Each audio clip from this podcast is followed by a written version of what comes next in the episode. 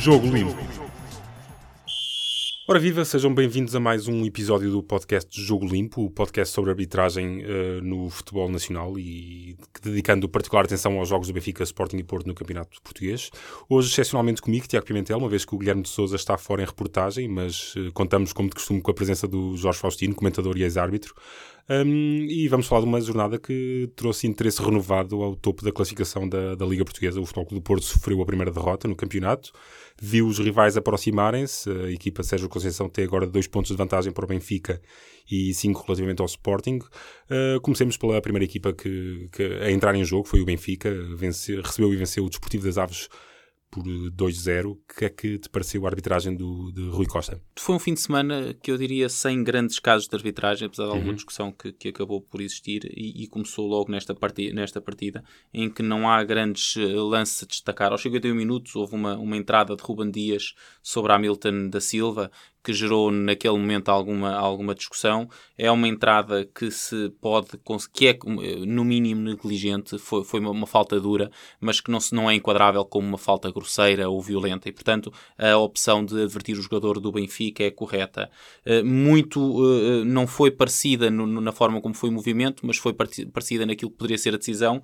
Foi uma falta eh, de Vitor Gomes nas pernas de Jonas, também um pontapé nas pernas de forma negligente, com alguma força uh, excessiva, mas não enquadrável ainda como, como falta grosseira, uhum. que também aqui uh, foi uh, castigada com o pontapé livre direto e, e, cartão amarelo, na minha opinião, bem as duas situações, sendo que estavam muito próximas, ambas, de se poder considerar que poderia haver aqui a hipótese de, de sair um cartão vermelho para os jogadores. Um lance importante na partida foi o gol do Benfica aos 70 minutos, eh, em que a passe de Servi, Jonas acaba por, por obter gol. Ficaram dúvidas no momento inicial, mas o que aconteceu é que Jonas, apesar de estar adiantado relativamente à linha defensiva do Aves, estava atrás da linha da bola e, portanto, em posição legal, o gol foi bem validado. São estas as três situações mais eh, de destaque desta partida, portanto, um jogo no qual o árbitro conseguiu passar ao lado, ao lado do jogo de forma positiva. Há alguns erros uh, técnicos e mesmo disciplinares, mas sem grande importância e, portanto, uma boa primeira arbitragem neste fim de semana. A, jornada prosseguiu depois, então, uh, no que diz respeito, claro, a Benfica, Sporting e Porto, com o Passo Ferreira-Porto. Uh, 1-0 para o Passo Ferreira, a primeira derrota do Futebol Clube Porto no campeonato. O que é que destacas da arbitragem de Bruno Paixão na Mata Real? Um jogo muito difícil para, para o Bruno, um, um, jogo onde não contou com a ajuda do tempo, não contou com a ajuda do relevado e não contou com a ajuda, diria, do resultado, numa uhum. perspectiva em que é natural que, que o, líder do campeonato uh, toma a liderança da partida e, portanto, a partir do momento em que o líder do campeonato e favorito para o jogo está uh, a perder, o jogo toma uma intensidade uh, e uma pressão diferente para o lado do árbitro, mas de forma global eu, eu diria que foi uma arbitragem muito boa do, do, do Bruno, do Bruno Paixão. Uh, aos 34 minutos acontece uh, o golo uh, do Passos, uma situação que antes, efetivamente, do golo, na jogada há dois jogadores que acabam por cair em choques com, com, com dois adversários, todos, todo, ambas as situações foram situações sem infração, choques, contacto, contactos naturais do, do, do, jogo e, portanto, bem uh, ao nada a assinalar. Depois dá-se o cruzamento para, para Miguel Vieira, uh, que dúvidas quanto à posição onde se encontrava, mas lá está, o, o, o estádio de Passos Ferreira é um daqueles onde não é possível também ter as câmaras de fora de jogo na melhor posição e, portanto, perante as imagens a que tivemos acesso, benefício total para, para a decisão tomada de validar o golo e, portanto, um, um, lance marcante do jogo, foi o gol do Passos, uh, com algumas dúvidas na construção e na forma como é concretizado, mas em todas elas me parece que foi bem decidido pela equipa de arbitragem. Aos 66 minutos, outro lance marcante do jogo, o pontapé de penalti favorável ao Futebol Clube Porto por falta de Rui Correia uh, sobre Filipe. Uh, é uma situação que não deixa grandes dúvidas. O Filipe foi empurrado na zona do tronco, provocando o seu desequilíbrio. Ele ainda tenta jogar a bola, mas já ia em total desequilíbrio depois de ter sido empurrado e, portanto, foi corretamente uh, assinalado o pontapé de penalti. Uma nota relativamente à atuação disciplinar. Uh, este ano, com as alterações que houve, uma situação de ataque prometedor que resulte, que seja interceptada por uma falta e que seja pontapé de penalti, se for na tentativa de jogar a bola, não se dá cartão amarelo. Ora, aqui não foi na tentativa de jogar a bola porque foi um empurrão. Um empurrão nunca é na uhum. tentativa de jogar a bola e, portanto, ficou aqui um amarelo uh, por exibir a, ao jogador uh, do Passos, uh, um, um detalhe que, que, não deixa de ser importante, mas a decisão importante, assim lá o penalti, uh, foi, foi acertada. E portanto foram estes os dois lances de, de destaque. Existiram muitas decisões uh, difíceis numa perspectiva de análise pela forma como o terreno de jogo estava, mas conseguiu decidir quase todas bem, disciplinarmente também geriu muito bem o jogo e portanto um, um excelente trabalho num jogo muito difícil para Bruno Paixão. Há, há, depois aquela tal questão do tempo útil de jogo uh, na Mata Real, mas já lá iremos. Uh, antes disso, o jogo que encerrou a jornada, o Desportivo de Chaves uh, Sporting, 1-2 para o Sporting em Chaves. o Miguel foi o árbitro da partida, como é que avalias o, o desempenho? do Miguel. Mais, mais uma, diria, excelente arbitragem neste, neste fim de semana em, que, em que o conseguiu também ele, com decisões importantes e difíceis que teve uh, durante a partida, passar, passar uh, despercebido no que foi a, a, gestão do jogo. Aos 62 minutos, no golo uh, do Sporting, ficaram dúvidas relativamente à posição de base Dost uh, no momento do passe de Ruben Ribeiro. Uh, essas dúvidas não foram esclarecidas, tal como em Passos não tivemos essa certeza. Também aqui não vimos essa certeza confirmada que estaria ligeiramente adiantado ou não. Parece-me a mim que não, porque o pé direito de Nuno André Coelho parece estar a colocar em jogo, mas não havendo uma imagem lateral relativamente a essa posição, não podemos ter certeza que está e não podemos ter a certeza que não está. Nessa perspectiva, parece-me que é justo dar benefício da dúvida ao árbitro assistente, que era quem estava mais bem colocado para decidir esta situação, e portanto eh, eh, considero que o gol terá sido bem validado. Depois, aos 86 uh, uh, minutos, no segundo golo uh, do Sporting, é, é, um lance em que Bataglia rouba a bola a Platini e Platini acaba caindo no solo. Existe contacto entre os dois jogadores, isso não há dúvida, mas é um contacto promovido por ambos de forma natural e na procura de ganhar posição numa bola em que, que está naquele momento, não está na posse de nenhum deles. E, portanto, um lance legal. Uh, o Miguel estava razoavelmente perto, percebeu a forma como os contactos aconteceram e deixou, deixou jogar uma boa decisão também de, de deixar seguir e resultando depois no golo tendo havido golo, é natural que o vídeo-árbitro tenha visto rever este lance, é obrigatório que tenha vindo uhum. rever este lance e também o vídeo-árbitro terá achado que não havia ali uh, qualquer situação, infração clara do, do, jogador do Sporting. Portanto, bem validada a jogada do segundo golo do Sporting. A terminar o jogo, um, aos, aos 90 minutos, um pontapé de penalti uh, favorável um, aos Chaves, uh, por derrubo de Coates a Javan. É uma situação em que uh, o central de Sporting, primeiro, na tentativa de jogar a bola, uh, estica o seu pé esquerdo e com o calcanhar acaba por tocar no pé do médio do, do, do, Chaves, que fica ligeiramente desequilibrado, mas depois com, acaba por com, com o, a mão esquerda no ombro direito de Javan finalizar a falta, uhum. diria eu, acabando por derrubar uh, o jogador dos Chaves e, portanto, uma decisão correta de, de, de assinalar este pontapé de penalti uh, no final do, da partida. Voltando então ao, ao que se passou na Mata Real, ao Passos Porto, uh, foi um jogo que acabou por trazer de volta a, às conversas, digamos, uma questão que é transversal ao campeonato, que é a questão do tempo útil de jogo, ou do antijogo, se quisermos, no, no, no futebol português. Um, o, que é que, o que é que os árbitros podem fazer para, para, de alguma maneira, ajudar a que haja mais tempo útil de jogo? Uhum. Os árbitros eh, fazer no que, um, olhando atualmente para o que são as leis de jogo, não podem fazer muito. Uhum. Uh, agora será interessante, é interessante teres, teres, colocado essa, essa questão, porque existe um grupo de trabalho uh, que foi constituído por vários elementos pertencentes à FIFA e ao International Board para estudar uma série de questões relacionadas com as leis de jogo e o futuro do, do futebol. Uma, uma das preocupações do, do, da FIFA tem a ver com o tempo útil de jogo e, e muito rapidamente já, já há conclusões uh, sobre estas reflexões e este estudo e, e que estão divididas em três itens, diria assim.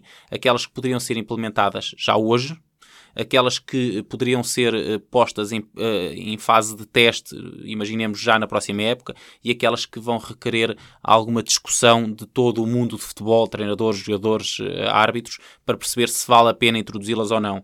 nas primeiras, que poderiam iniciar-se já, era, era os árbitros começarem a fazer um cálculo mais exato, mais real das interrupções de jogo, nomeadamente parando o relógio Uhum. Uh, porque não há nada na lei que impeça que isso aconteça, sendo que tem é que chegar aos 90 minutos corridos e dizer dou mais 5 ou dou mais 10. Mas a sugestão deste grupo de trabalho, e sublinho, não é a minha, é deste uhum. grupo de trabalho, era que quando existia um pontapé de penalti, uh, o árbitro assinava o pontapé de penalti, parava o seu relógio, ou o quarto árbitro parava o seu relógio e apenas recomeçava quando o pontapé fosse executado.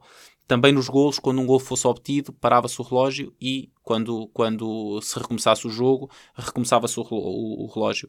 Isto também para jogadores lesionados, exibição de cartões, substituições e a formação de barreiras. Isto uhum. é, durante estas paragens, o, o, relógio do quarto árbitro seria mais aconselhável, estaria parado para poder dar uma noção real das, para, das paragens. E isto não há nada neste momento nas leis de jogo que impeçam esta, esta situação. Outra situação que é possível fazer-se, porque está prevista nas leis, era os árbitros, se calhar, serem um pouco mais rigorosos, rigorosos na contagem dos 6 segundos em que o guarda-redes pode ter a bola nas mãos. Portanto, uhum. estas são as duas situações que este grupo de trabalho sugere que se façam já, porque não implicam alterações um, às leis como sugestão de testes, uh, e porque uh, este grupo entende que faz muito sentido, seria a questão de alterar o, a saída dos jogadores nas substituições. Isto é, atualmente um jogador que vai ser substituído pode sair pela zona mais próxima do terreno de jogo ou pode ele optar por sair pela linha de meio campo. Uh, já, já quando um jogador está lesionado, tem que sair obrigatoriamente pelo, pelo local mais próximo do terreno de uhum. jogo. Portanto, o que este grupo propõe é que também nas substituições fosse obrigatório sair pelo local mais próximo, para evitar aquelas caminhadas de 50, 60 metros que uh, fazem naturalmente perder, perder algum tempo. Questões mais disruptivas, diria, uhum. relativamente uhum. ao que é o presente do futebol, são as outras alterações que estão, ou as outras sugestões que estão para reflexão por este grupo, grupo de trabalho e que passariam, por exemplo, por um, parar o cronómetro cada vez que o jogo não está a decorrer, à semelhança do que acontece no futsal. Ou semelhante a isto, mas uh, de uma forma uh, menos radical, fazer isto nos últimos 5 minutos da primeira parte, nos últimos 10 minutos da segunda parte e nos prolongamentos. Portanto, esta é uma das, das sugestões. Outra uh, seria uh, que os relógios que estão presentes nos, estádio, nos estádios estivessem ligados ao relógio do árbitro e, portanto, cada vez que ele parasse o relógio, dentro daquela medida que falei anteriormente, uh, ficaria visível para toda a gente que estava no estádio e, naturalmente, para quem está em casa. E ainda com esta questão, será atualmente nos estádios e na televisão, na televisão isso não acontece, mas nos estádios, chegamos ao minuto 90 e o cronómetro para. o árbitro mostra 3 ou mostra 5, mas o cronómetro dos estádios aos 90 é obrigatório parar.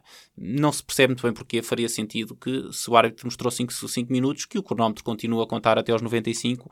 Não há, não há justificação lógica neste momento para isso não, não acontecer uma, uma sugestão muito radical daquilo que são as, as leis de jogo, mas que não é tão radical como eu já vou explicar, seria permitir que um jogador fizesse um autopasse na execução de pontapés livres, pontapés de baliza e pontapés de canto. Isto é o quê? Em vez de ter que tocar a bola obrigatoriamente para um colega, ele poder jogar a bola e depois continuar, dar um toque e depois pegar na bola e continuar uma jogada.